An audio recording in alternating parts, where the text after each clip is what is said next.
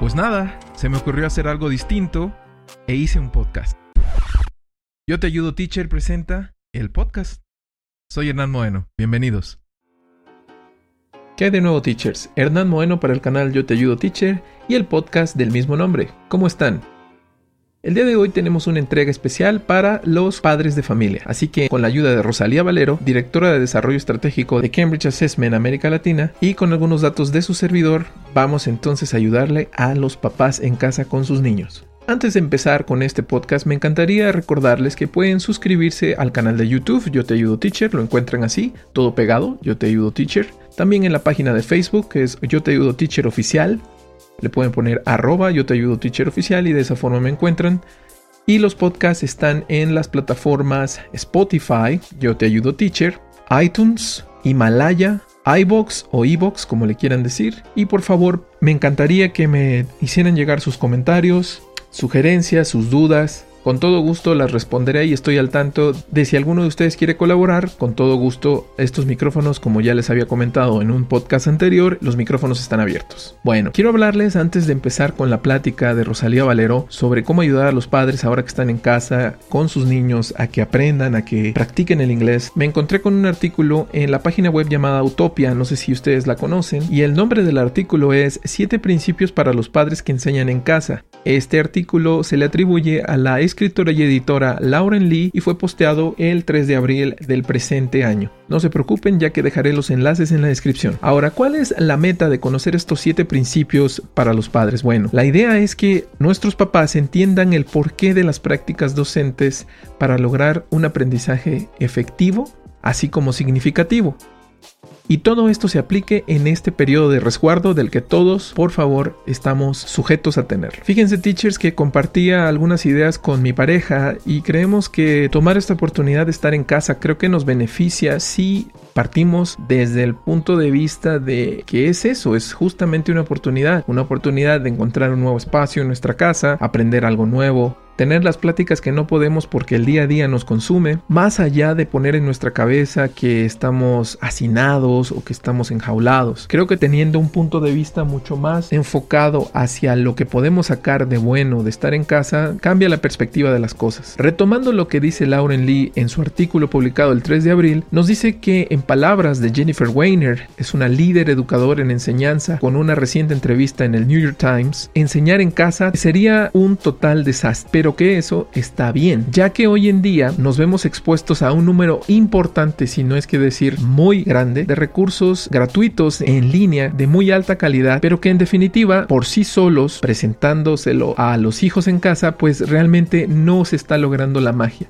Los padres entonces necesitan echar mano de sus habilidades para que estos cobren relevancia para los más pequeños en casa. Como punto número uno de estos siete principios, ella nos dice que el espacio, considerar el espacio, y ella nombra el primer punto como el espacio para un aprendizaje flexible. Según Kyla Dornfield, que también les dejo el enlace en la descripción, se está convirtiendo en una tendencia muy grande que en las escuelas se permitan que los alumnos acomoden sus sillas, los escritorios de una forma que sea cómoda para ellos, y esto a través de ciertos documentos de investigación se ha comprobado que genera en los estudiantes un mayor compromiso hacia las tareas que se tienen que hacer, además de una mayor productividad. Esto en casa creo yo que puede tomar un sentido relevante, un sentido importante para la enseñanza si nosotros dejamos o al menos consideramos opciones para que los hijos tengan ese espacio adecuado en donde trabajar. Ojo acá, teachers y padres de familia. Con esto no quiero decir que los niños pueden estar en cualquier parte de la casa y digamos que estar en posturas que ellos quieran. Una de las opciones que nos da este primer punto es que podemos dejar claras las reglas de uso y establecer los lugares adecuados. Un ejemplo de esto es cuando los niños necesiten hacer algún ejercicio matemático, bueno, se requiere de una buena silla y de una mesa. Sin embargo, cuando están viendo alguna explicación o algún video que puede ser complementario a la explicación, quizá podamos destinar un sofá o tal vez una pila de almohadas en donde los niños o jóvenes puedan acostarse y sentirse cómodos al respecto. Punto número 2 de estos 7 que nos ofrece la escritora Lauren Lee. Hacer constantes check-ins. Es decir, de repente estar monitoreando a los hijos durante el día. Esto es con la idea de crear un sentido de pertenencia y de apoyo, de hacerle ver a los estudiantes que estamos atentos de lo que están haciendo y que no simplemente los dejamos ahí en una clase de repente que tengan con sus maestros, que ellos sepan que nosotros estamos al pendiente. Ojo acá, se pueden generar ciertas pausas para hacer preguntas de lo que están haciendo o de cómo se sienten. Un ejemplo de estas preguntas sería más allá de decir cómo te sientes o cómo estás, darle una variante. Y con esta variante me refiero a, que, a decirle, si un emoji pudiera mostrarnos cómo te sientes, ¿cuál sería? Si un color pudiera decirme cómo te sientes, ¿cuál sería? O si lo llevamos al terreno del ocio, que no se malentiende el ocio, podemos decir, si fueras tal meme, ¿cuál serías para describir la forma en que te sientes? De esa forma entonces estamos creando esta conexión y sobre todo estamos ligándonos a lo que ellos consumen cuando están fuera de las actividades.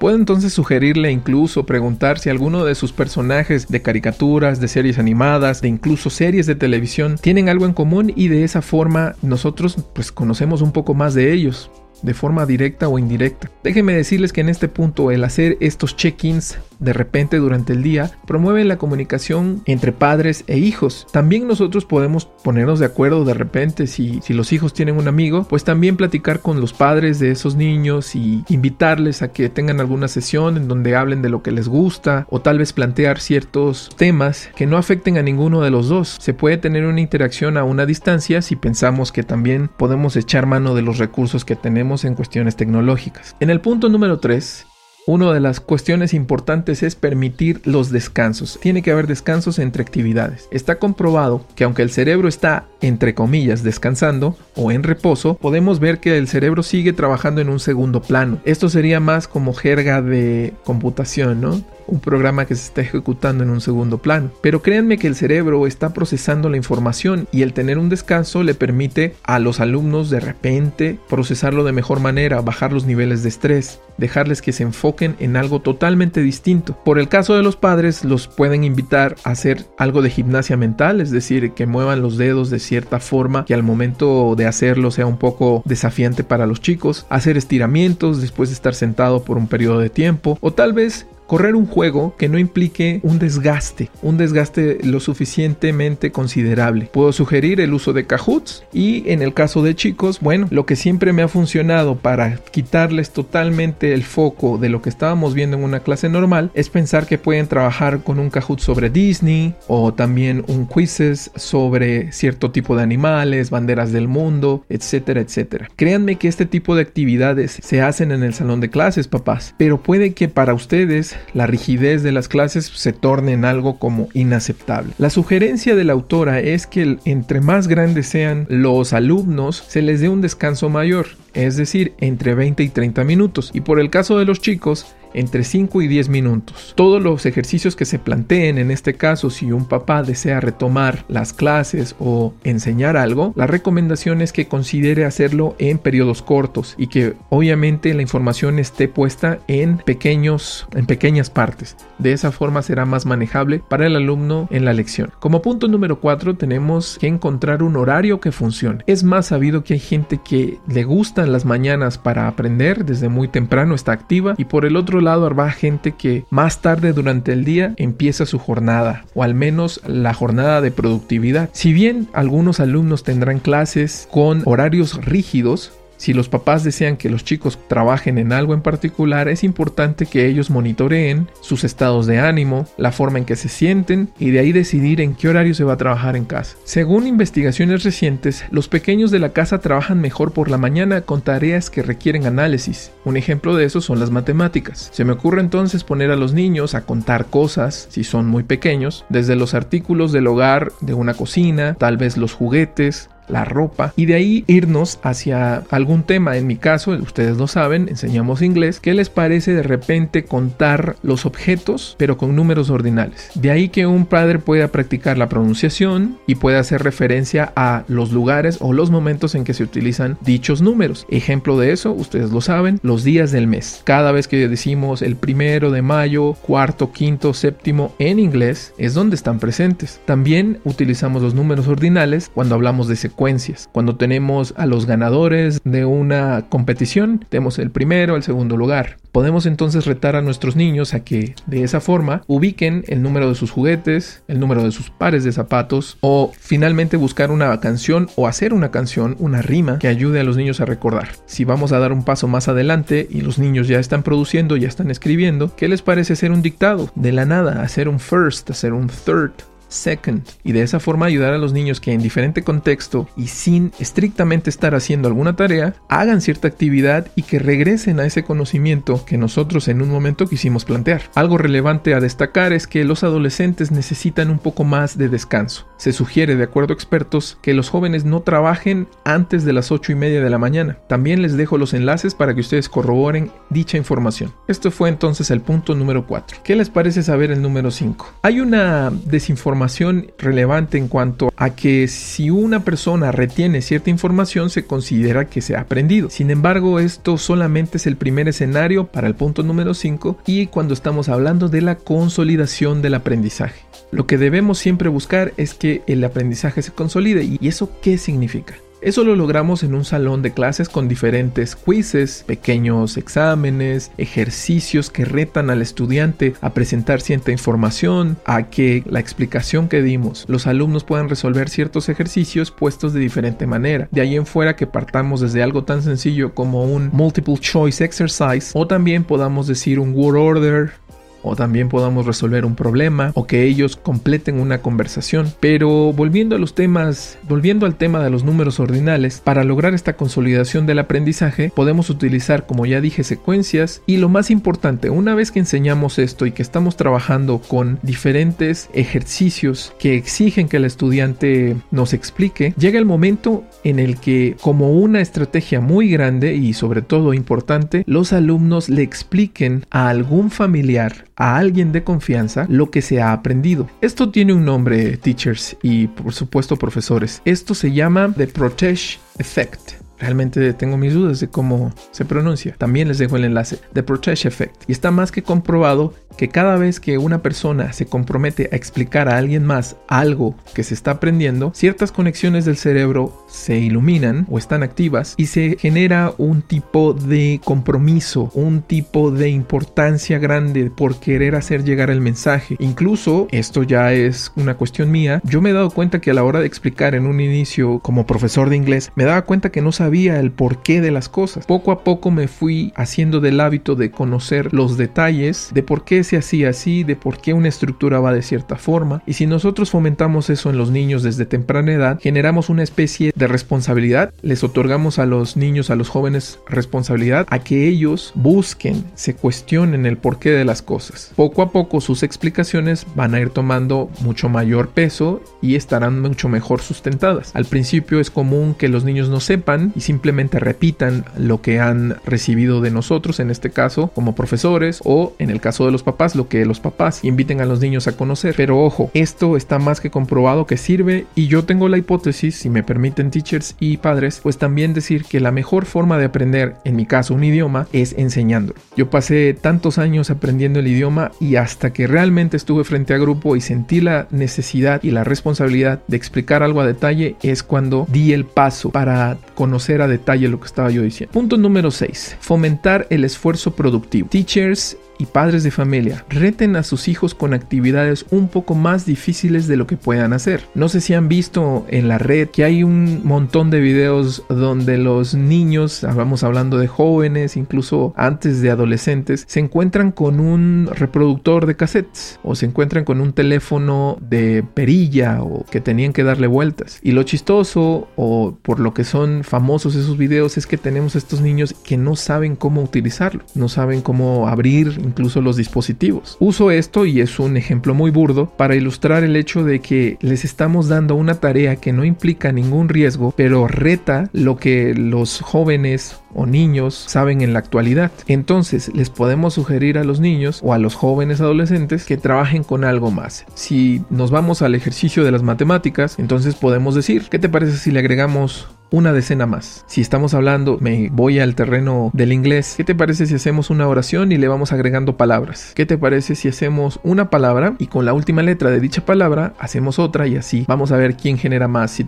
si los padres tienen dos o tres hijos en casa, pueden probarlo o incluso uno mismo ponerse ese reto. Entonces obligamos a los niños obligamos a los estudiantes a dar ese paso y ojo, cada vez que ellos logren o tengan una victoria, lo que se recomienda es que no se les elogie por lo inteligente que son o por lo listos que son. De acuerdo a, esta, a este artículo, es mejor regresar en los pasos que se llevaron para resolver cierto tipo de actividad o problema y resaltar que todo se pudo a través del esfuerzo, a través de la deducción, a través de ir paso a paso, de respetar algo tan, tan sencillo como son los pasos para que se llegara a una se llegara a un buen puerto. Así que padres de familia y teachers, dejar totalmente por fuera el hecho de decir que sí, en efecto, lo resolviste porque es muy inteligente o porque saliste a mamá. Créanme que esos comentarios no se reciben de manera inconsciente de manera positiva, sino mejor exaltar los pasos que se hicieron y se espera que con esto, en las siguientes oportunidades que se tenga que resolver algún problema, pues los alumnos retomen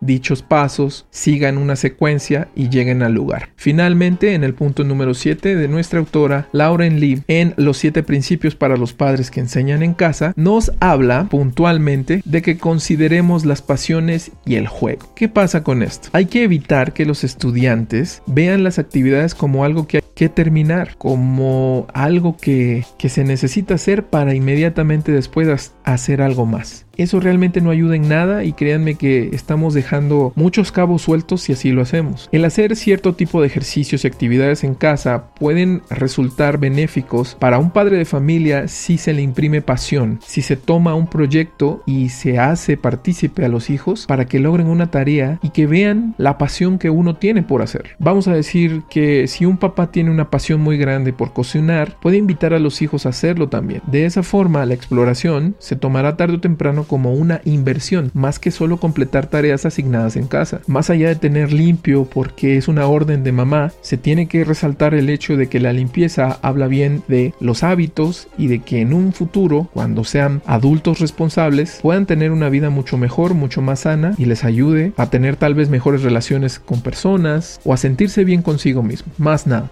Nuevas investigaciones apuntan a que la música, el arte, dibujo, baile y demás actividades lúdicas ayudan a mejorar las habilidades del lenguaje, el enfoque mental, la empatía hacia los demás y por supuesto la creatividad. No olvidar jugar. Padres de familia y teachers siempre hay que hacerlo ya que hay años de estudio en la investigación que avalan el poder de la distracción por juego. De ahí que el cerebro sea tan impresionante y como cuando nosotros aparentemente vemos que los jóvenes están jugando y no nos están prestando atención, resulta que tienen mucho mayor claridad en cuanto a lo que acabamos de decir que incluso nosotros mismos. De esa forma entonces termino teachers y papás estos siete puntos que me parecieron relevante compartir con ustedes. Recuerden, el artículo se llama Siete principios para los padres que enseñan en casa, autora Lauren Lee, pueden checarlo en los enlaces de este podcast y sin más preámbulo les voy a dejar toda esta conversación que tuve con Rosalía Valero, directora de Desarrollo Estratégico de América de Cambridge Assessment. Ella me hizo el gran favor de tener una videollamada explicándome lo que Cambridge está trabajando para ustedes, padres de familia y teachers también, además de un en vivo que tuvo el miércoles 8 de marzo que también se estuvo compartiendo en este podcast y a través de estos medios. Y la idea es que ustedes escuchen la experiencia de una experta de Cambridge y todo lo que tiene que decir esperando que ustedes papás lo lleven a cabo. Recuerden teachers y papás, los comentarios son sumamente importantes en este podcast, así que con todo gusto estaré ávido para leerlos. Les agradezco mucho y nos estamos viendo en una siguiente entrega.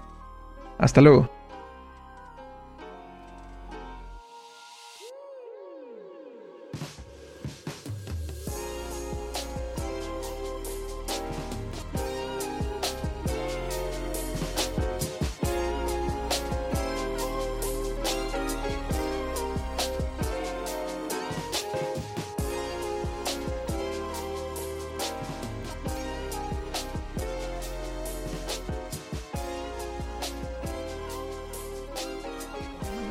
Fortuna de estar en ese gran país que es México. Yo siempre les he dicho a mis colegas, una vez que empieza uno en esto de la educación, quiero que siempre recuerden que todos ustedes, colegas míos, profesionales de la educación, todos ustedes especialistas en la enseñanza del inglés, para nosotros son héroes todo lo que hacen todos los días, dando con el alma, con el corazón, con todo lo que saben y cada vez siguiendo, aprendiendo, tomando los fines de semana para poder eh, pensar en actividades, etcétera. Les agradecemos el privilegio que tenemos que comparten con nosotros estos minutos para escucharnos. Cuenten con nuestro apoyo, es lo que más nos interesa y por favor, todos a cuidarnos. Muchas gracias.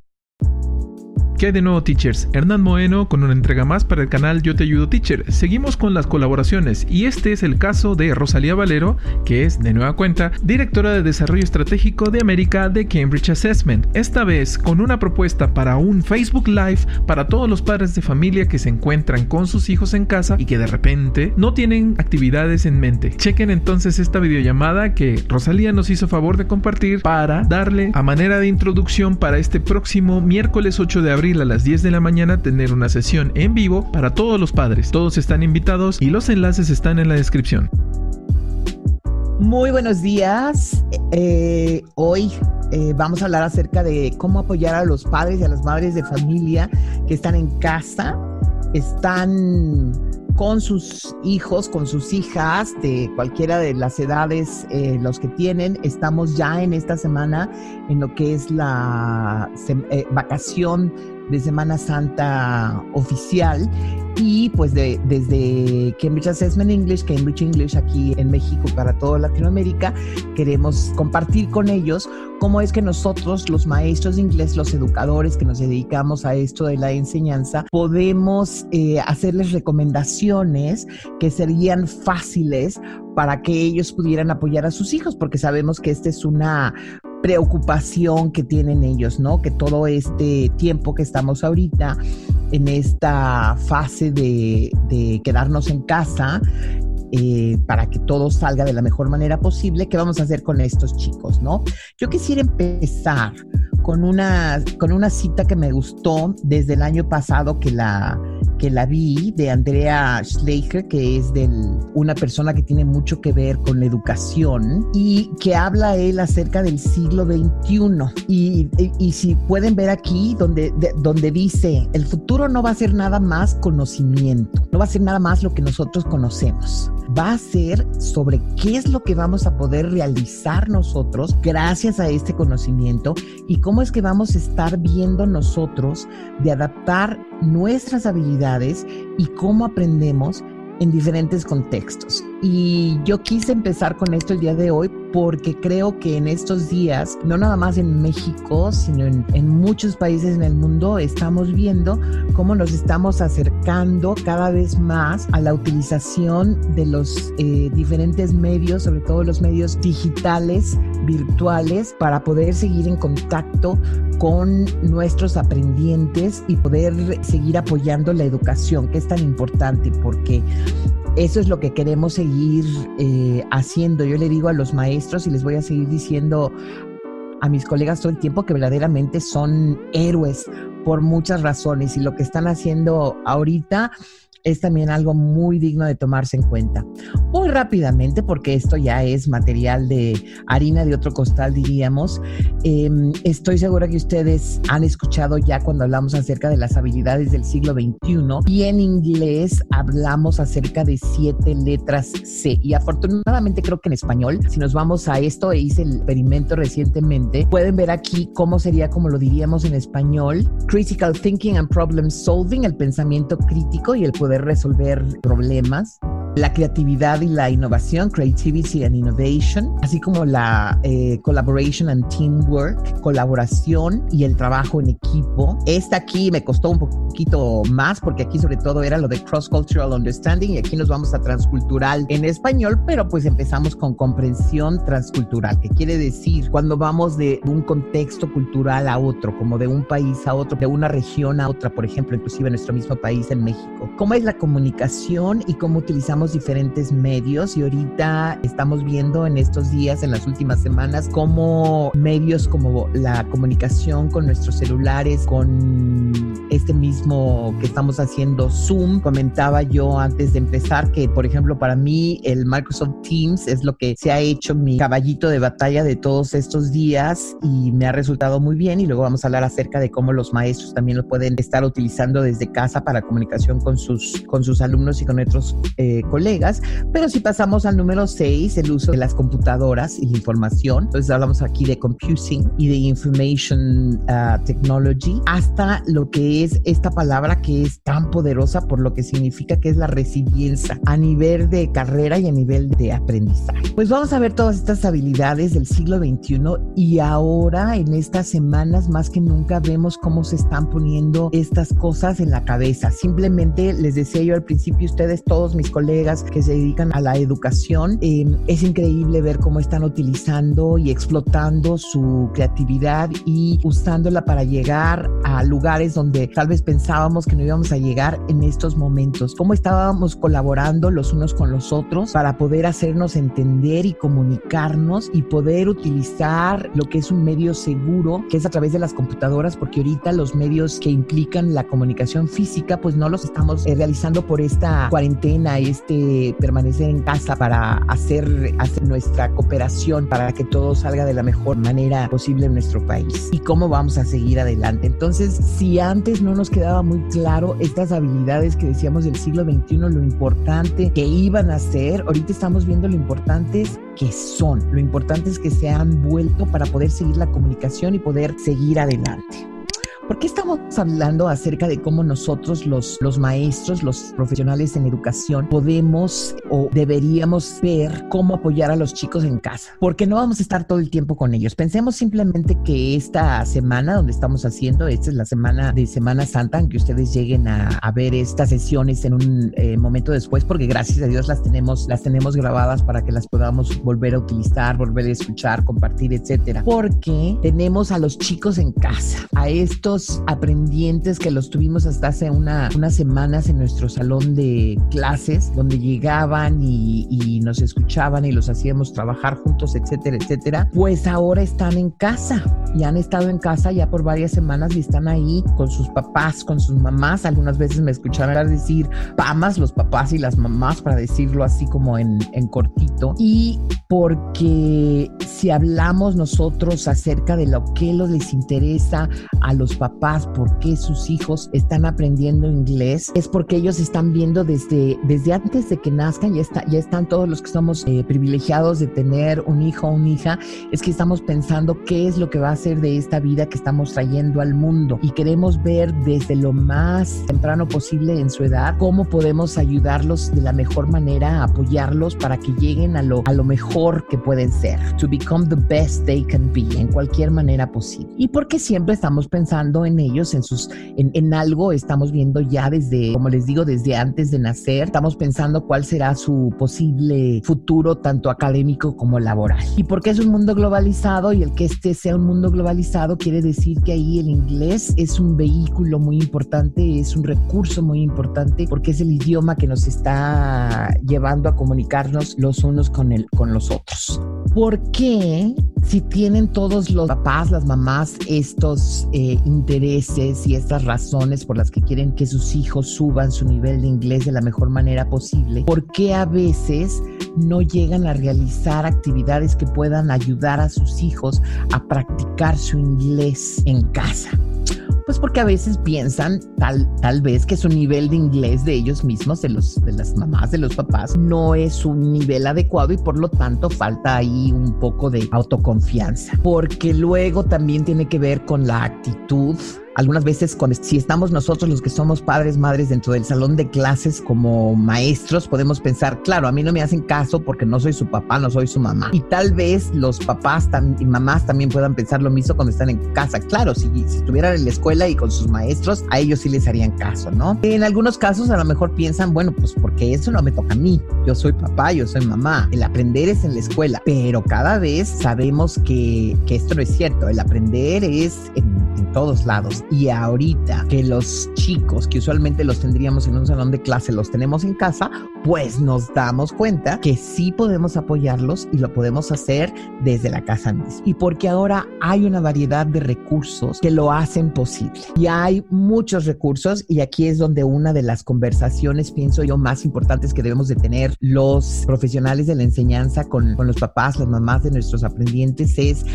cómo vamos a seleccionar estos recursos de la mejor manera posible. Van a ver dentro de un, un par de transparencias a qué quiero llegar con eso si pensamos nosotros en nuestros aprendientes, eso es lo que nos llega a la imaginación. Lo primero que vemos que están en casa y están con todo lo que tiene que ver con un ambiente virtual, que tienen su, no sé, tal vez su celular, dependiendo de la edad que tengan, que tienen su tablet, que tienen su computadora, su laptop, etcétera, que tienen conectividad a internet, que no están perdiendo esta conectividad porque son todos en casa tratando de hacer etcétera. O sea, es el mejor posible de todos los escenarios que pudiéramos pensar. Pues a lo mejor sí hay algunos casos, pero tal vez no sean la gran mayoría, ¿verdad? O pensamos tal vez pues si así estaban cuando estaban en el salón de clases conmigo, que de repente, y aquí es eh, un aprendiente, un young learner, pero podría ser de cualquier edad, que están sentados, pero para ellos es otro mundo diferente. En realidad, físicamente están ahí, pero su mundo es otro en el que están viendo. Pues igual pasa en casa. A lo mejor pensamos que están escuchándonos a nosotros y están viendo, están escuchando, están imaginando otras cosas posibles. Entonces, todos estos escenarios, ya sea uno con muchas actividades que podemos realizar virtualmente o sea otro donde a lo mejor no es una buena conectividad o no hay los suficientes medios electrónicos para que toda la familia pueda estar utilizando algo al mismo tiempo o simplemente no hay esta opción que puedan tener, no hay ningún problema. Como les decía al principio, recursos no faltan. Tenemos muchísimas oportunidades a diversos niveles tanto nivel lingüístico, en qué nivel de inglés están, como qué es lo que tengo yo como, como, como padre, como madre de familia de poder utilizar. Muchas, muchas cosas hay y esto es lo que yo quisiera em, mandar de mensaje principal para mis colegas. ¿Por qué vamos a pensar acerca de motivar a los papás para que ellos mismos vean cómo pueden motivar a sus hijos a seguir practicando el inglés, aunque sea Semanas antes, aunque sea vacaciones en general. Esto que lo estamos haciendo ahorita porque como les decía, oficialmente esta ya es la, la, una de las dos semanas que la gran mayoría de los, de los estudiantes en México tiene de, de vacaciones, pues ya le están viendo. Pues porque es útil e importante, sobre todo cuando hablamos de los, de los pequeños, los que les llamamos los young learners, siempre decimos, son como unas esponjitas, absorben inmediatamente. Eso es lo bueno. ¿Cuál es lo que decimos que es lo malo? Así como absorben inmediatamente, rápidamente, así también pueden llegar a olvidarlo, sobre todo si no están teniendo este, este día a día o esta semana a semana, este clase con clase, donde están volviendo a practicar lo que, lo que tienen. Además, porque puede ser tremendamente motivacional es una manera diferente, es una actividad diferente de hacer las cosas en casa. Además, piensen ustedes, ¿cuántos alumnos tenemos usualmente los maestros en clase? Podemos pensar acerca de, no sé, unos, unos grupos que son de 15, de 20, de 25, hasta llegar a 30, 35, 40 o más. Bueno, ¿cuántos hijos usualmente tiene la familia mexicana en promedio? Pues hay de todo, obviamente. ¿Cuándo vamos a tener nosotros el, el lujo como maestros? Maestros de tener una clase con dos a cuatro alumnos o con uno solo. Pues ojalá pudiera ser, ¿verdad? Les decía también, es una oportunidad para tener actividades diferentes y eso implica poder tener más comunicación. Todos queremos que este tiempo en casa no sea un tiempo nada más donde cada quien esté en un lugar diferente y cada quien está escuchando o viendo algo diferente sin tener que ver el uno con el otro. Eso sería muy triste. También pensar, como les decía, muy importante, que todas estas actividades que vamos a estar viendo pueden ser algunas con tecnología, pero también es posible hacer todo este tipo de, de ayudar a los chicos, a las chicas a seguir practicando su inglés, aunque no tengamos tecnología o un día para no tener tecnología. Y además, por lo que siempre les he dicho, sobre todo en un salón de clases donde estamos con enseñanza del inglés, porque aprender inglés puede y debería de ser divertido. Entonces, ¿qué les parece si vamos a empezar algunas cosas de esta? Vamos a ver. Lo primero que les quería, que quería yo decir es tanto que hay para escoger, que tenemos que ser verdaderamente muy profesionales a la hora de recomendar a los padres y madres de nuestros alumnos, de nuestros aprendientes, recursos que sean 100% de calidad y 100% confiable. Pues ya Hernán les dijo, yo trabajo con una organización 100% de calidad que lleva específicamente la Universidad de Cambridge, su unidad de evaluación, Cambridge English, que le decimos, donde ustedes han escuchado acerca de los exámenes, de nuestras pruebas de, de inglés, de nuestras certificaciones para maestros cualquier cosa que tenga el nombre Cambridge, pueden saber que lo van a tener 100% confiable y que por eso lo van a poder referir ustedes a tanto como a sus alumnos como a los papás. Em, también hay que enfatizar, y todos somos muy humildes y decimos, nadie nace perfecto en esta vida, nadie es perfecto, todos somos perfectibles. ¿Qué quiere decir? Que si no soy perfecto ni siquiera en mi idioma materno, que en este caso de México, cualquiera de los idiomas oficiales que tiene que puede ser el español, alguna lengua como el náhuatl, el mazahua, etcétera, cualquiera de lo que sea, pues menos si estoy aprendiendo otra lengua, una lengua extranjera como el inglés, voy a esperar ser perfecto. Y en esto siempre me han escuchado a mí ser tremendamente humilde. Yo siempre digo, una vez que nosotros nos, nos dedicamos a ser maestros, eso quiere decir que seguimos siendo nosotros mismos aprendientes. If you're a teacher, you continue to be a learner toda la vida, siempre. Vamos a seguir aprendiendo porque sabemos que todos somos perfectibles y por eso podemos mejorar, igual que nuestros alumnos, igual que los papás, las mamás de nuestros alumnos. Porque además la creatividad hay que manejarla, hay que apoyarla porque son de esos recursos que tenemos que no tienen un límite, no se va a acabar mi creatividad si estas semanas empiezo a pensar en ideas diferentes, en cosas nuevas, en hacer actividades que a lo mejor nunca había hecho antes, sino al contrario, siendo creativo voy a tener la posibilidad de cada vez ser más creativo y eso es algo verdaderamente fascinante, porque además cuando estamos pensando es muy importante. Son vacaciones. Sí, queremos que los chicos aprendan y practiquen sobre todo su inglés para que cuando ya llegue el momento de regresar a nuestro salón de clases habitual, no tengamos que decir, ok,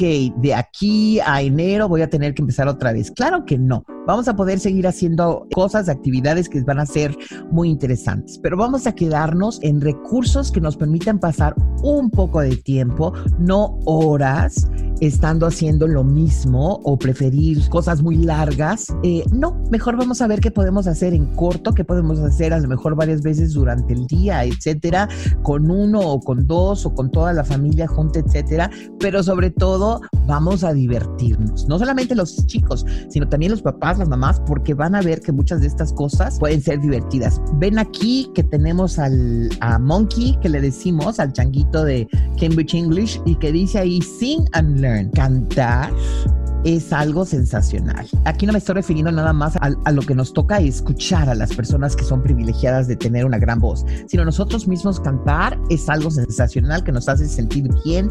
Ya sabemos que nos ayuda a bajar el nivel de estrés, etcétera. Si les dijera además que el cantar nos ayuda de una manera increíble a mejorar nuestro inglés, pues es algo sensacional, ¿no creen?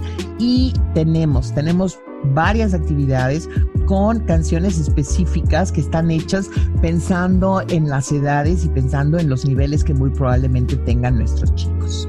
¿Qué cosas podemos hacer en casa?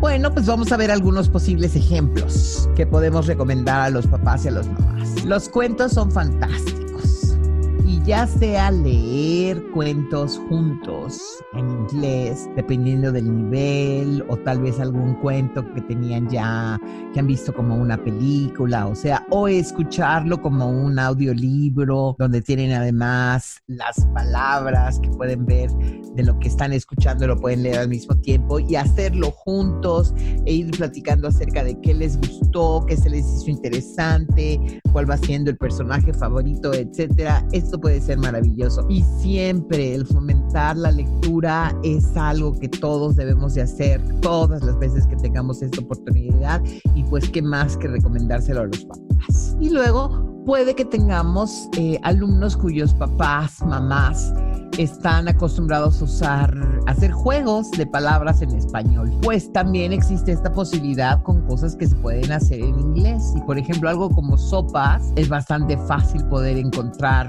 lugares donde vamos a poder encontrar este tipo de juegos de palabras que se puede hacer.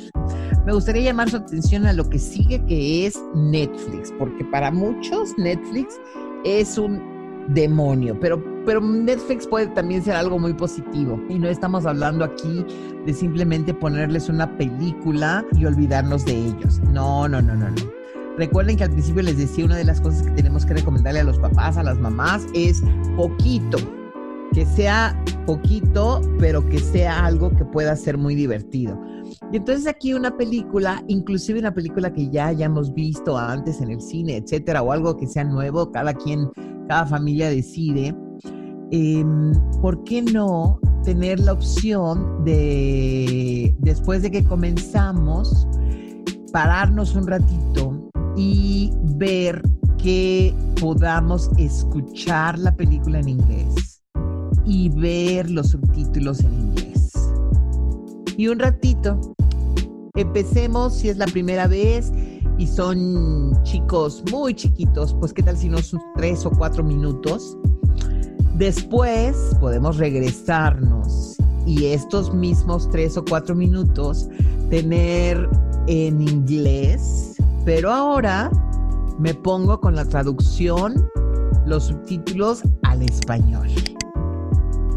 Podemos ver, habías entendido eso, qué cosas hay diferentes, qué cosas no entendimos bien la primera vez, etcétera y luego nos vamos a escucharla completamente en español.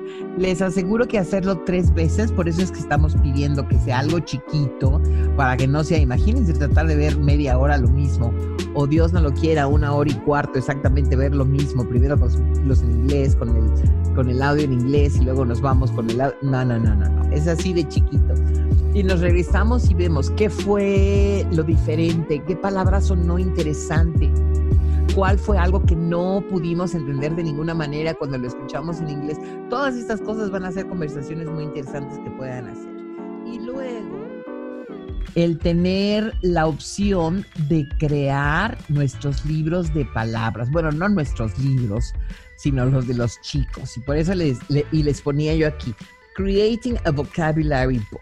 O sea, ¿con qué podemos empezar? Pues no sé dónde vamos a estar trabajando. Podemos estar haciéndolo desde lo que es en el comedor o lo que es en la recámara o lo que es en el jardín, los que tengan las posibilidades de un jardín, o puede ser eh, viendo en la cocina, a ver qué es lo que van a hacer de comer, abriendo el refrigerador. Abriendo el refrigerador podemos encontrar tantas cosas y tantas palabras que nos pueden ayudar a practicar nuestro vocabulario. El chiste es empezar si los chicos son chiquitos, a los niños les encanta dibujar. Les encanta dibujar y son muy buenos. Cuando no saben que dibujar puede ser complicado, son unos genios para dibujar. Es solamente cuando vamos creciendo y nos dicen que las cosas tienen que ser exactamente iguales como lo que estamos viendo, que matamos poco a poco nuestra, nuestra creatividad que tuvimos desde el momento. Dejemos que los niños sean creativos, dejemos que ellos dibujen eh, la mantequilla, butter, como quieran desde el principio, etcétera, que lo vayan haciendo.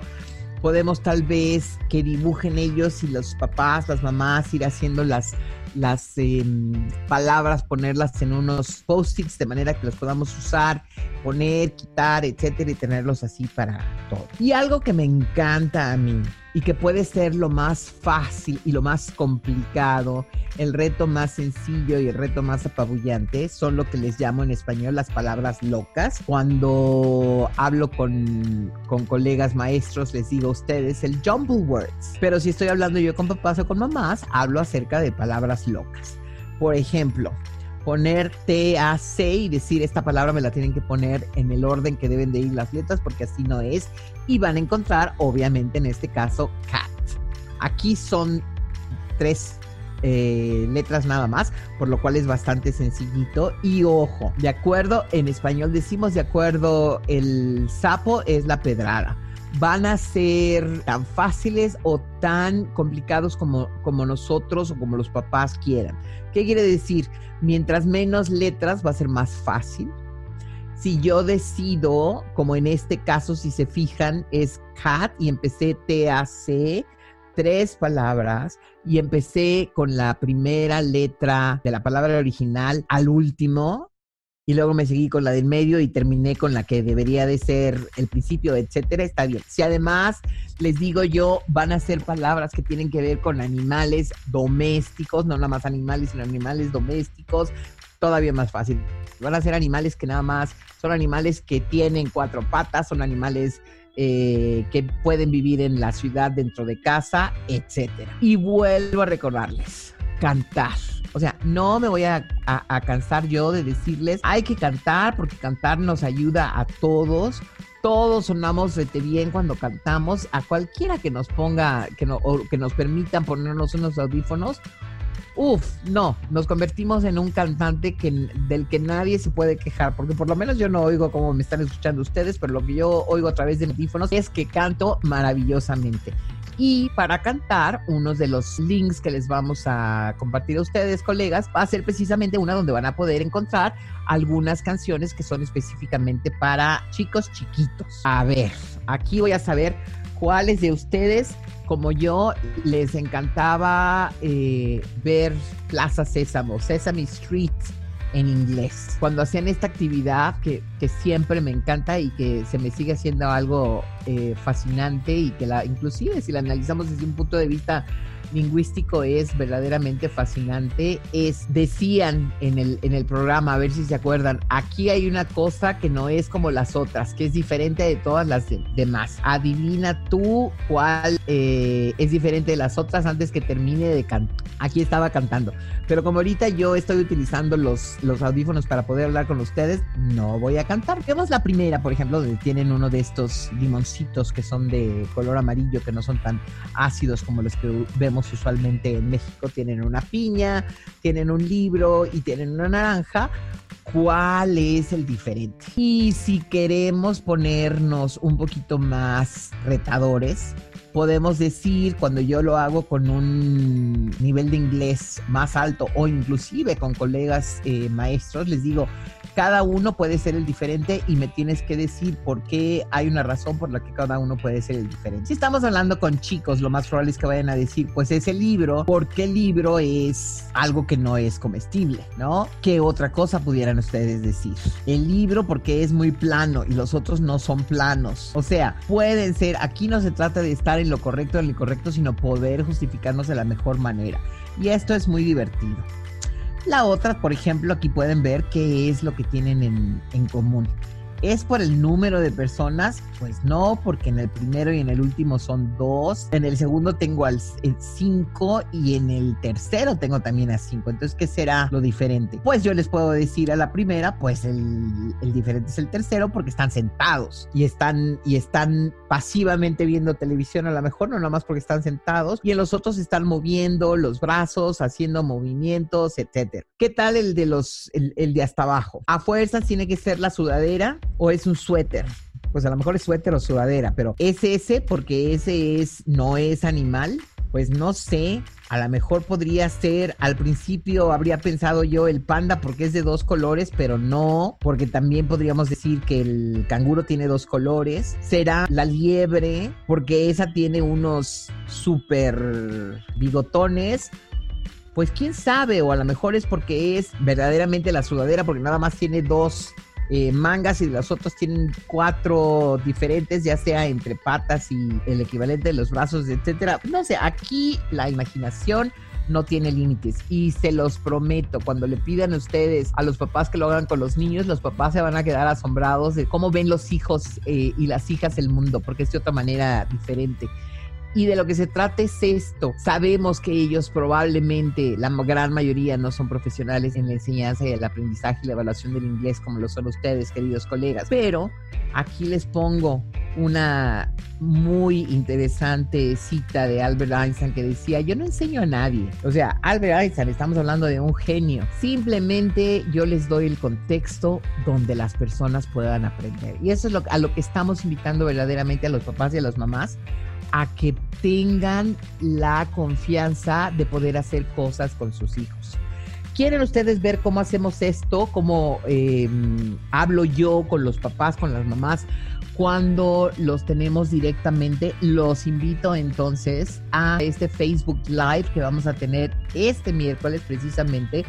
Está pensado para papás y para mamás que tienen a sus hijos en Semana Santa, que es semana de vacaciones es bastante retador el tener a los, a los, a los chicos en casa haciendo cosas para aprender, para practicar, no solamente el inglés, sino diferentes materias. Pues imagínense tratar de hacerlo en Semana Santa, es todavía un reto muchísimo más difícil, ¿no creen ustedes?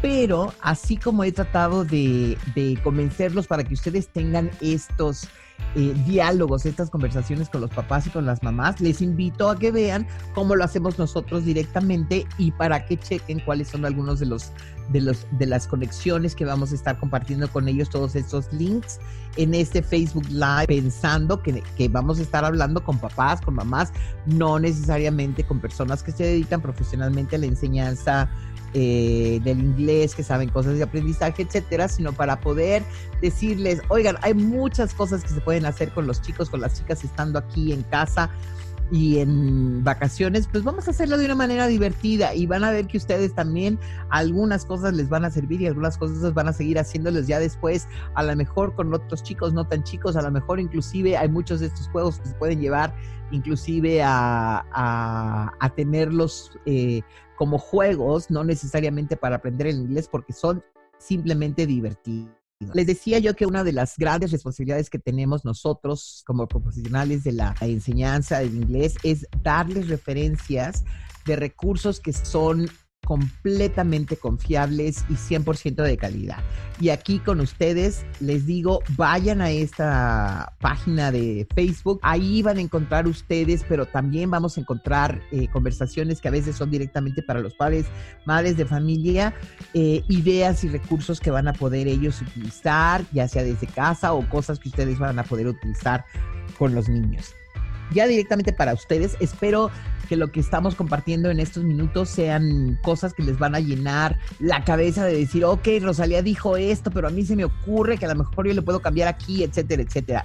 Quieren saber dónde tenemos más recursos, tienen alguna pregunta en especial, eh, se quedaron en, algo antes de salir en este, em, de que estamos en casa pendiente y quieren saber cómo pueden retomarlo, etcétera, algo que tenga que ver con lo que son nuestros exámenes, los recursos que tenemos directamente para ustedes o directamente para padres o directamente para los para los chicos, vénganse en contacto con nosotros, aquí nos pueden encontrar y con mucho gusto los vamos a guiar de la mejor manera posible. Me cabe, antes de pasarle el, el micrófono a Hernán, decirles muchas gracias por haber estado ahorita aquí. Creo que ahorita tenemos algunas preguntas. Por favor, cuídense. Son todos ustedes personas muy importantes eh, por todo lo que tiene que ver con la educación. La educación es lo que nos va a ayudar a salir de esto. Van a ver ustedes cómo vamos a salir, vamos a regresar y cada vez vamos a ser más fuertes. Les estoy compartiendo en Twitter donde también de repente les paso muchas recomendaciones de cosas diferentes, de cosas muy interesantes que estamos haciendo.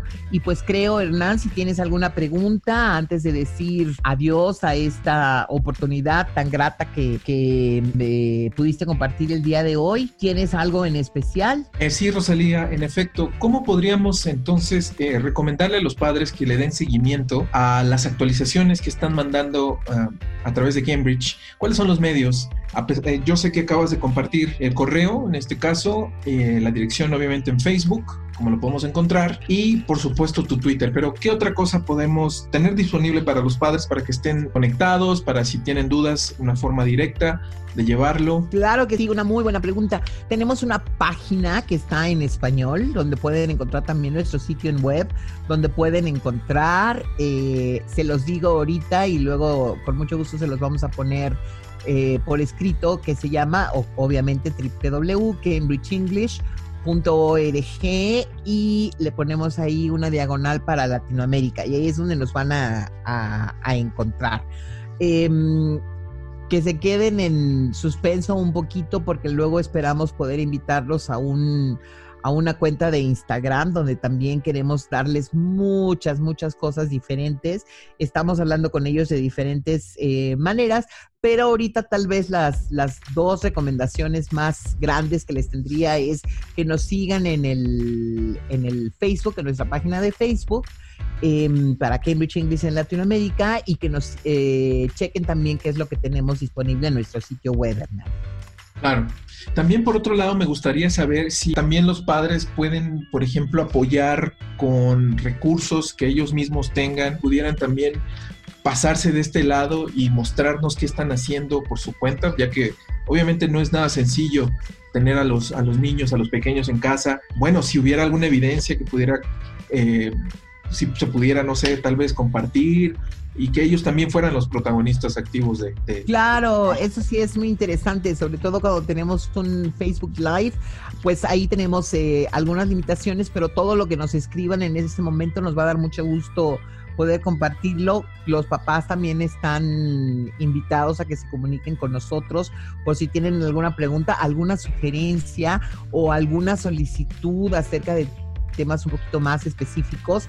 Eh, creo que me quedo yo, por ejemplo, con la, mm, la abejita ahí zumbando en mi, en mi cabeza, que muchos de los papás luego nos quieren, nos preguntan acerca, por ejemplo, sé que mi hijo se está preparando para tal cual examen, quiero saber un poquito más qué es lo que significa esto, cuáles son los diferentes niveles, hasta de cosas así como, ok, ya bajé yo las canciones que son para los, los chiquitos, pero tengo unos, eh, tengo hijos también que están en, en secundaria, que van a estar eh, comenzando en preparatoria, ¿qué cosas puedo hacer, por ejemplo, yo con ellos, con las canciones que ellos les gustan? Nosotros usamos canciones este, usando el celular, entonces de ahí tenemos otras opciones, etcétera.